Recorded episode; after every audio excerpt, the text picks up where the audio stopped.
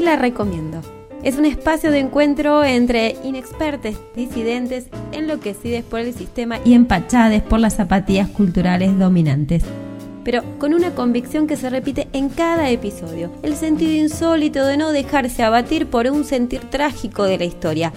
No te la venimos a contar, te la venimos a recomendar. Te la recomiendo. Se trata de esas recomendaciones que se hacen en la sobremesa y con las que se te hace agua a la boca. Por eso, cada película se come con un plato especial. El menú es a la carta y hoy te la recomienda Neftalí Reyes. Neftalí Reyes es docente de historia, pero ante todo un ser inquieto y amante del arte. ¡Acción!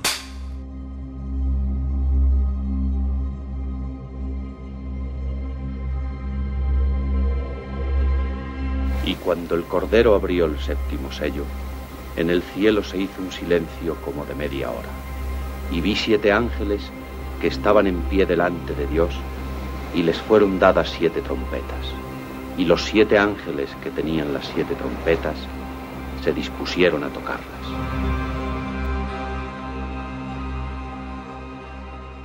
Bienvenido a nuestro programa de Te la recomiendo. ¿Qué película nos recomendás? Hola Ivana, este, yo voy a recomendarles El séptimo sello, eh, que es una película del director sueco Ingvar Breckman. Es una película sueca de 1957. ¿Cómo llegaste a esta película? Bueno, em, me la recomendaron en Twitter, me la recomendaron al principio de la pandemia, este, como una película eh, para ver en pandemia, ya que se trata de otra pandemia histórica muy conocida que es la peste negra. Y eh, yo tomé la recomendación en realidad porque yo ya conocía parte de la obra de Bergman, eh, gracias a Diego Rolls, que es otro de los entrevistados, uno de los primeros entrevistados de tu programa, este, que allá por el año no me acuerdo, hizo un ciclo de cine en el Teatro del Galpón cuando estaba en la calle Francia, acá en Luján, este, y vimos varias películas de este director y bueno, yo no lo conocía, me quedé encantado, yo las recomiendo a todas. Este, Fanny Alexander, El huevo de la serpiente, Fresas salvajes, todas películas muy, muy interesantes. Buenísimo que nos traes este enlace, así que lo vamos a recomendar nuevamente, que quienes estén interesados en conocer las recomendaciones que hizo Diego Rales en este programa pueden ir al capítulo 3 y él recomendó la película Solo nos queda bailar, una película gregoriana sin más que decirles, les recomiendo que entren a www.radiominga.com.ar y ahí van a encontrar toda la programación de la radio y entre ellos todos los podcasts de esta, te la recomiendo.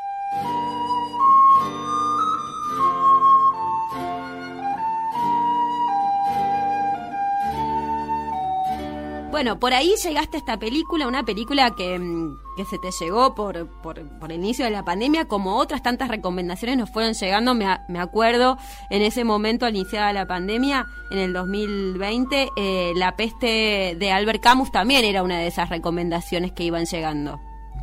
Claro, era muy interesante ver cómo eh, esta pandemia nos, nos retrotrae a otras pandemias que hemos vivido como humanidad este, y somos una generación histórica que está viviendo esta pandemia eh, después de mucho tiempo, ¿no? Si bien desde la década del 80 hasta el día de hoy existe la pandemia del SIDA, no hay que olvidarlo, este, es, completamente distinta, ¿no? Estando en dos momentos históricos, sociohistóricos diferentes, ¿no? Edad Media y hoy estamos en la modernidad, viviendo un capitalismo, ¿qué continuidades y, diferencias encontrarías en estas dos situaciones, ¿no? La peste negra europea y lo que estamos viviendo a nivel mundial, que es el COVID-2019. Bueno, las, las diferencias son, son tajantes, somos dos sociedades distintas, vivimos actualmente en una sociedad este, industrial, con otro, otro, otro modo de vida, otras relaciones sociales eh, completamente diferentes, eh, y eso me parece que es muy evidente, ¿no? Yo, a mí me gustaría resaltar más lo que no es tan evidente, que, son las continuidades, ¿no? Que son eh, la forma en la que como sociedad y como humanidad atravesamos estas crisis este, y cómo nos enfrentamos a la muerte, que me parece que es uno de los tópicos principales de la película, ¿no?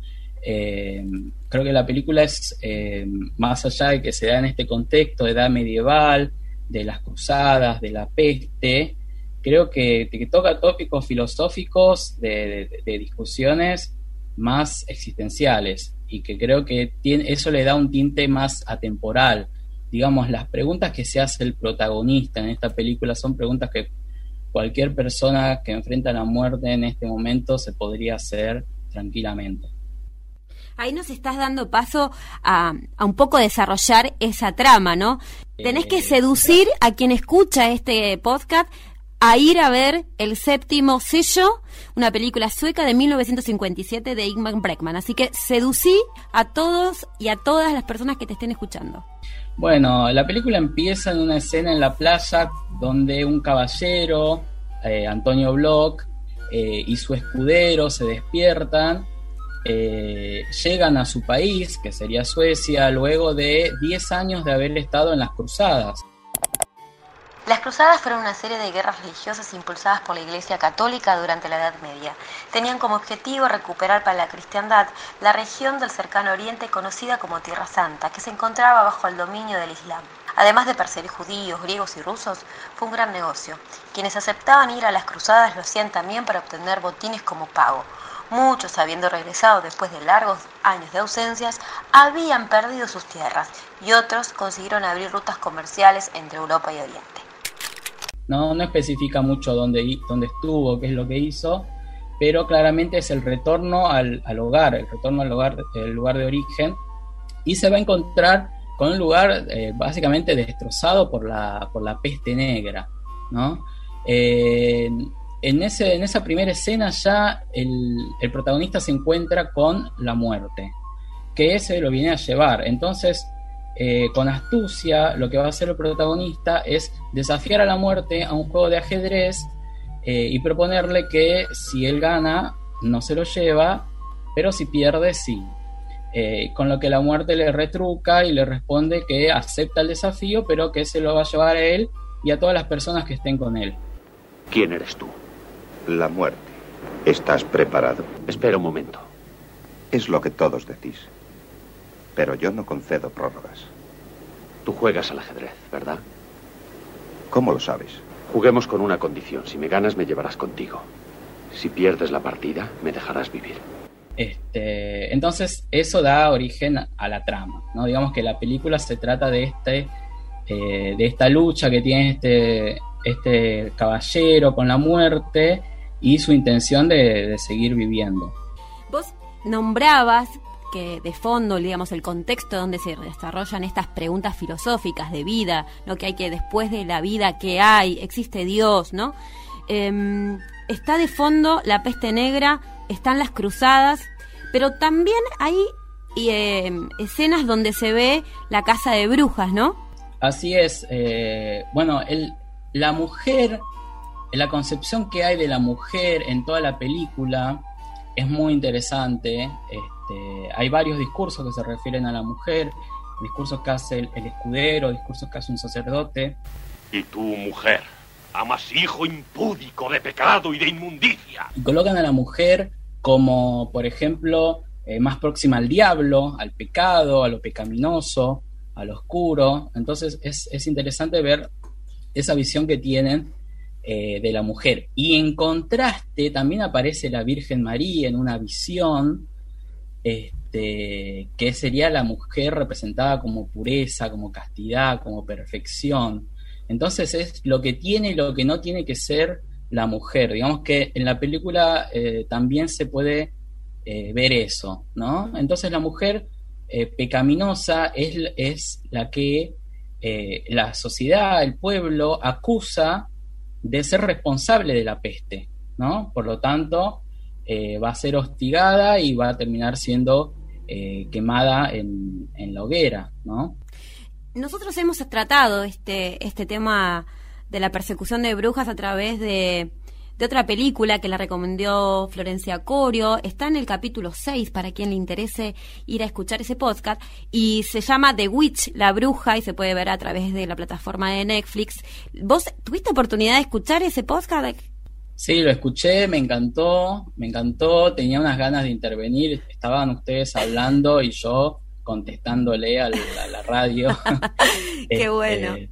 Porque vos hiciste, eh, hiciste referencia también ahí a la Edad Media como, el origen de la, persecución de las brujas y a, la Inquisición este, y al catolicismo. Y acá me parece que eh, hay que ver un contraste entre lo medieval y lo moderno y entre el catolicismo y el protestantismo.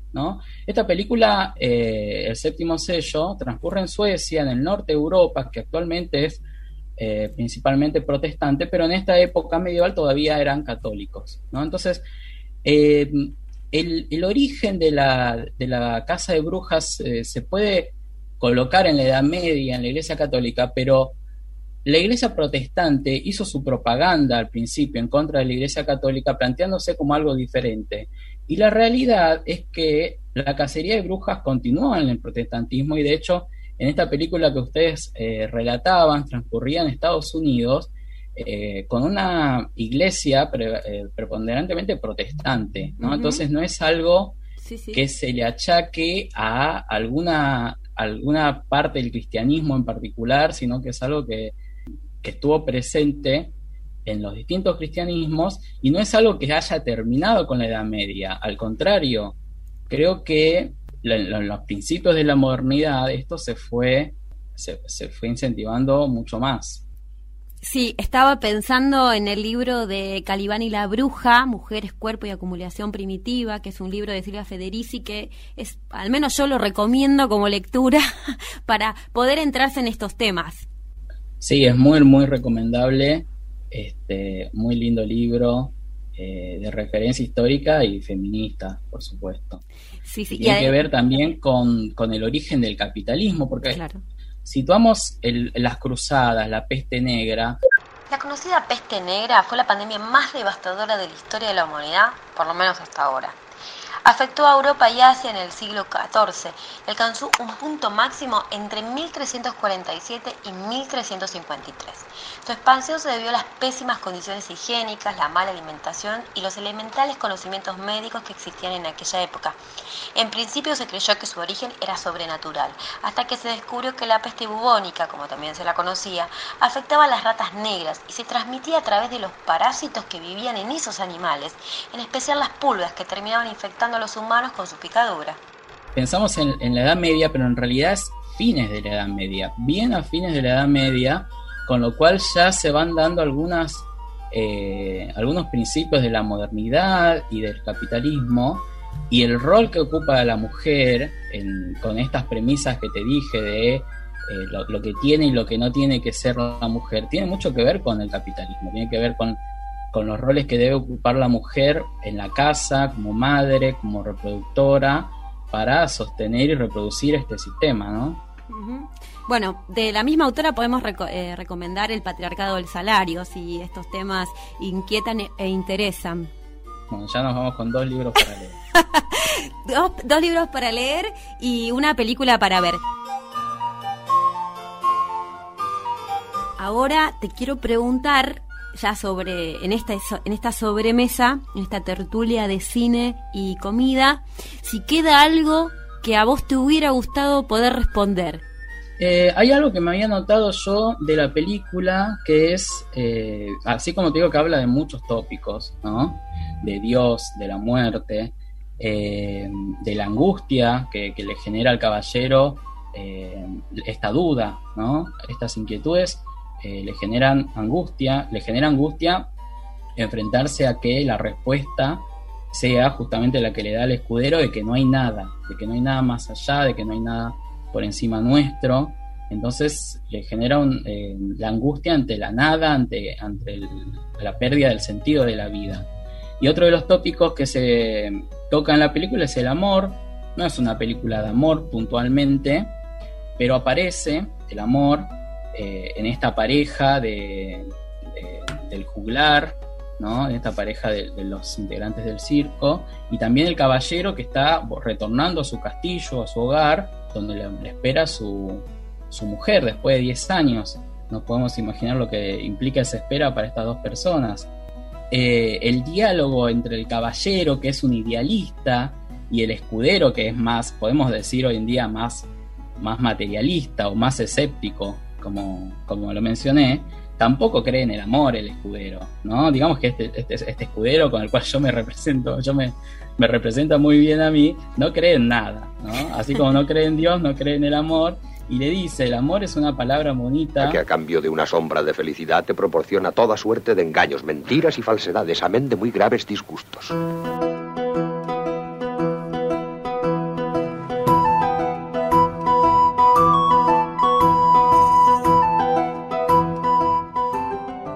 Pensaba que, este escudero logra quizás quizás uno, ¿no? Está tratando de, de, entender esa mentalidad, cómo se construyó esa subjetividad haya llegado a esas conclusiones después de haber estado 10 años en cruzadas y tratar de agarrar a todo cristiano que andaba dando vuelta exigiéndole explicaciones de por qué había dado 10 años de su vida en esa batalla que no había tenido ningún sentido todavía para él.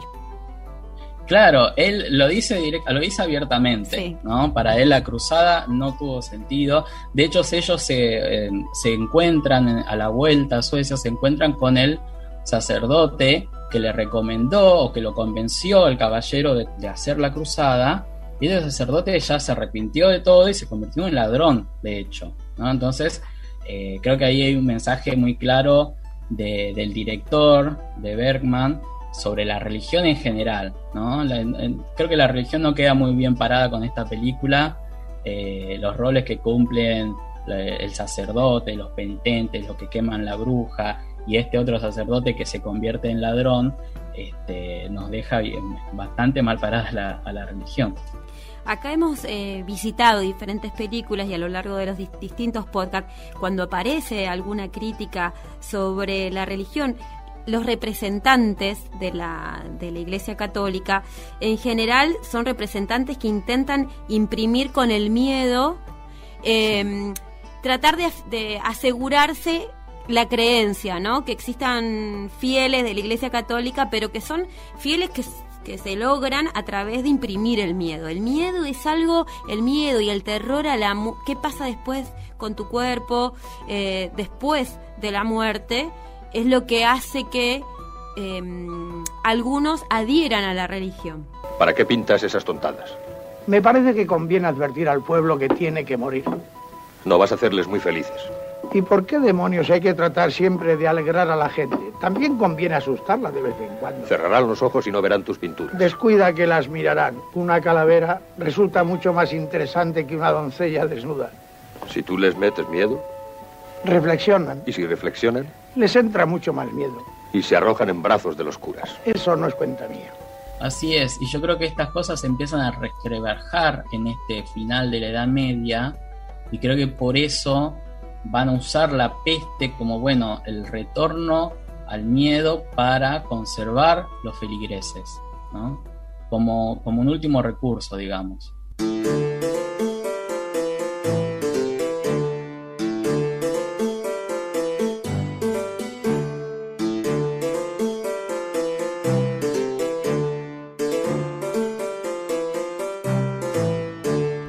Que preguntar entonces, con todo este argumento que ya desarrollaste, ¿cuáles te parecen a vos que son esas dos escenas que anudan todo el argumento de la película, o por lo menos son los más importantes? Bueno, hay una escena que este, ya relaté en parte la escena eh, inicial en la que se encuentra con la muerte, nuestro protagonista, el caballero, y hay otra escena que este, que, me parece muy interesante, que, es, eh, que son los penitentes, ¿no? Eh, ante esta circunstancia de la, eh, de la peste y en esta circunstancia del fin del mundo, ¿no? Porque tenemos que localizar esta película, así como lo hacemos en la Edad Media y en la peste, en el fin del mundo. Estamos hablando de una sociedad que eh, posiblemente creía eh, firmemente en la llegada del fin del mundo. La película arranca y termina con una lectura del Apocalipsis, ¿no? del último libro de la Biblia. Y de ahí sale su nombre, el séptimo sello. ¿no? Entonces, esta sociedad identificaba la peste como un castigo eh, ante todos los pecados y los males y la avaricia que habían cometido y había un sector, podemos decir, ultra religioso, que eh, este, pregonaban este fin del mundo y eran los penitentes que hacían una procesión cargando cruces, castigando su propio cuerpo, dándose látigos, dándose lamentos, etcétera, para mostrarle al resto de la sociedad que se tenía que arrepentir de sus pecados porque estaba llegando este fin del mundo y prepararse para, para la posteridad. Entonces, esta escena irrumpe otra escena que, eh, que era eh, una, una, actuación que tenía el circo, ¿no? un circo muy chiquito de, de, tres integrantes, un circo ambulante, que son unos de los, de los protagonistas eh, secundarios, digamos, de la película. Este, y esta escena irrumpe todo en la ciudad, todo se para en el pueblo, ¿no? Eh, y todos acuden a ver a los penitentes y se ponen de rodillas y rezan. Y así es donde este sacerdote da un discurso acusando a las mujeres de pecaminosa, a, a los hombres gordos de ávaros y angurrientos, a los ricos, acusando a todo el mundo de los pecados que cometieron y que por culpa de esos pecados llegó este mal ¿no? al pueblo. Dios nos ha sometido a juicio condenatorio. Todos seremos entregados a la muerte negra. Todos los que estáis ahí mirando sin ver, oyendo sin oír, como espantapájaros. Y vosotros, gordos como cerdos, ¿no sabéis que está llegando, que ha llegado vuestra última hora? La veo. La muerte está a vuestra espalda. Os mira amenazante brilla su guadaña. La esgrime ahora sobre vuestras cabezas con su filo aguzado. Todos moriréis. Hoy, mañana, pasado, aquí mismo, ahora. Porque todos habéis sido condenados por Dios a la peste negra. Los dos personajes, va, no, no los dos, en realidad son cuatro personajes en este circo, eh, en, este, en este espacio circense, y hay una pareja que justamente se llama José y María y tienen un niño. Así es. Eso también digo que qué mensaje, ¿no? Está tratando de, dar esta película en ese fragmento. Sí, sí, es un mensaje eh, muy claro. Bueno, y en, en, ese sentido me parece que yo le vi otro sentido a la película, hablando de esta pareja y la relación con el protagonista. Y es el sentido de la amistad.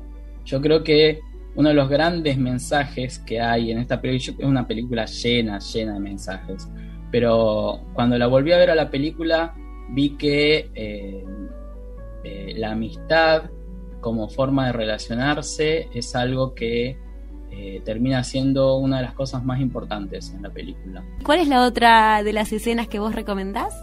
Este, la otra escena, bueno, eh, eh, ya que estamos con la amistad, te relato la otra escena que también se vincula con la siguiente pregunta, que es la de la comida, que es una escena bucólica, ¿no? Una escena este, ante tanta situación oscura, de tragedia y de muerte, eh, el director nos lleva a una escena de tranquilidad, de paz, de armonía y de amistad justamente. Es el momento en que se conocen los integrantes del circo con el caballero, eh, y eh, intercambian diálogo, risas y comida. Y lo que le ofrecen este, esta familia que es muy humilde, que vive del circo, es decir, que vive de lo que le dan las personas del pueblo, eh, les ofrece frutillas, ¿no? la traducción al, castellano se expresa, pero nosotros le decimos frutillas, frutillas silvestres y leche. ¿no? Eh, una dieta totalmente contraria a la escena anterior, que es otra escena que aparece la comida, eh, donde es en una fonda y están comiendo lechón, tomando cerveza, comida de olla, este, algo calórico en un lugar cerrado, oscuro, que no, sería lo más propicio para una, para una peste, ¿no? En cambio acá el, contraste es, es, inmenso, en vez de cerveza toman leche, en vez de comidas con, grasa y calórica comen frutillas silvestres, que a su vez muy probablemente sea una referencia a la siguiente película de este director que saca al año siguiente, que es Fresas Salvajes. ¿no? Seguramente eso haya estado en la mente del director y lo puso ahí por algo. Este, pero bueno, esa era la otra escena como para también ver que esta película no es un drama absoluto de principio a fin, ¿no? Que vale la pena mirarla y disfrutarla. ¿No hay algo para convidar, María? No, no te molestes. No es mucho, pero acabo de recoger una cesta de fresas y también hay un poco de leche recién ordeñada. ¿Que nos dejaron ordeñar? Si el caballero no desprecia nuestra pobre mesa, nos veremos muy honrados. Sentaos aquí mismo. Enseguida os sirvo. Efectivamente es así. Y dentro de la pregunta que nosotros tenemos como parte del guion de este podcast es ¿con qué comes esta película? ¿Cuáles de estos dos menús vos elegís o, tenés otro para recomendar? Mira, yo como recomendación eh, tomaría los dos, o sea, daría que, que las personas elijan, ¿no? Si, si estamos en este contexto de frío, de invierno, de estar cerrado en la casa, creo que va bien con una comida de olla, que puede ser un guiso, un estofado, un puchero. Hasta pensé en un locro, ¿no? Porque aparece el cerdo, entonces digo, ¿qué comida lleva cerdo o en un locro? Pero lo acompañan con cerveza, cosa que es medio raro para nosotros, pero estamos hablando de Suecia, el norte de Europa, no es tan común el vino, sobre todo en, la, Edad Media, ¿no? Este, así que habría que pensar eso. Y el que tenga ganas de algo más primaveral, bueno, puede ir a apuntar a, a lo otro, ¿no? La frutilla y la leche, con la cual no se puede hacer un licuado, se puede hacer una tarta de frutillas, algo mucho más eh, delicado, dulce, ¿no? Y ameno. Así que están las dos opciones. Qué bueno, qué rico y ya me dan ganas de...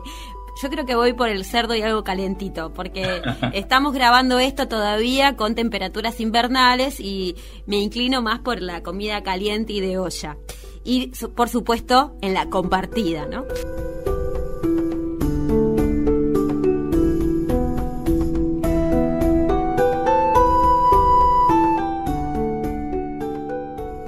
Ya cerrando este podcast, tengo que preguntarte con qué música te gustaría vos cerrar este podcast. Bueno, tenía muchas opciones. Eh, soy una persona sumamente indecisa, ¿no? Eh, primero pensé en Doña Benza, este, una canción escrita por eh, Chacho Chenique, eh, dada a conocer más por Mariana Carrizo, por Liliana Herrero, ¿no? y pienso que es una canción que va bien con, con la película, porque es una canción que va al cuestionamiento sobre la religión, ¿no? Por ejemplo, en la letra dice, no sé si habrá otro mundo donde las almas suspiran, yo vivo sobre la tierra, trajinando todo el día. No sé si habrá otro mundo donde las almas suspiran, yo vivo sobre la tierra,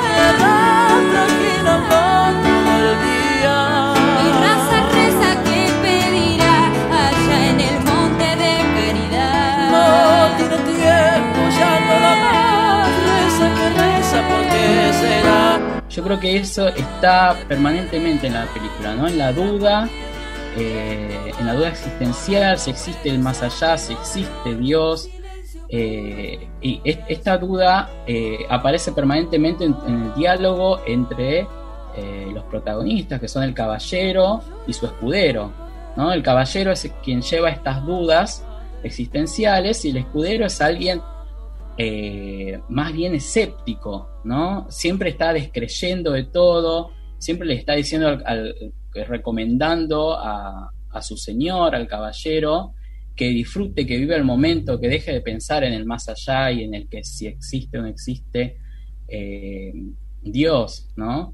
Eh, y por ahí pensaba otra, no sé si se me permite. Está permitido. muy bien. Palabras para Julia, eh, una canción muy bonita este, que habla de la amistad, ¿no? Habla de muchas cosas, también es similar con, la película en que habla de muchas cosas, que son, son consejos, la canción está escrita como consejos que le da un padre a su hija, y, en la letra esos consejos, eh, de alguien que ya vivió la vida, a alguien que tiene toda la vida por delante, eh, le va diciendo, bueno, cuáles son los valores y que el valor de la amistad, más allá de todo lo que ocurra, el valor de la amistad es algo que va a quedar, me parece que es algo que también está en la película. Así que serían esas dos canciones.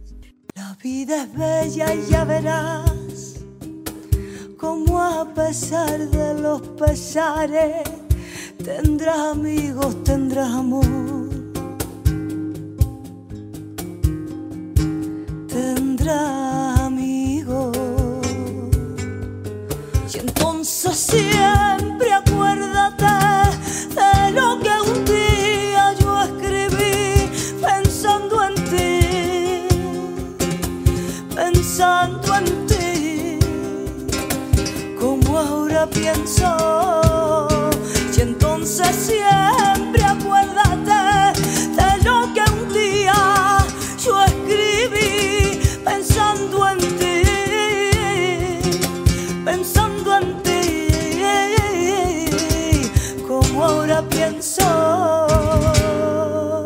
ha sido un podcast de Te la recomiendo. En este menú cinematográfico Participó como recomendador invitado Neftali Reyes. Mi nombre es Ivana Musolón, actuando con el sentido insólito de la historia.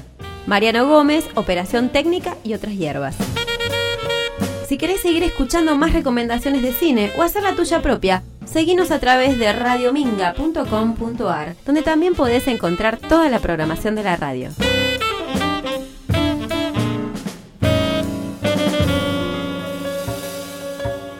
Radio Minga, la radio de la cooperativa Ladran Sancho. ¡Corten! ¡Corten!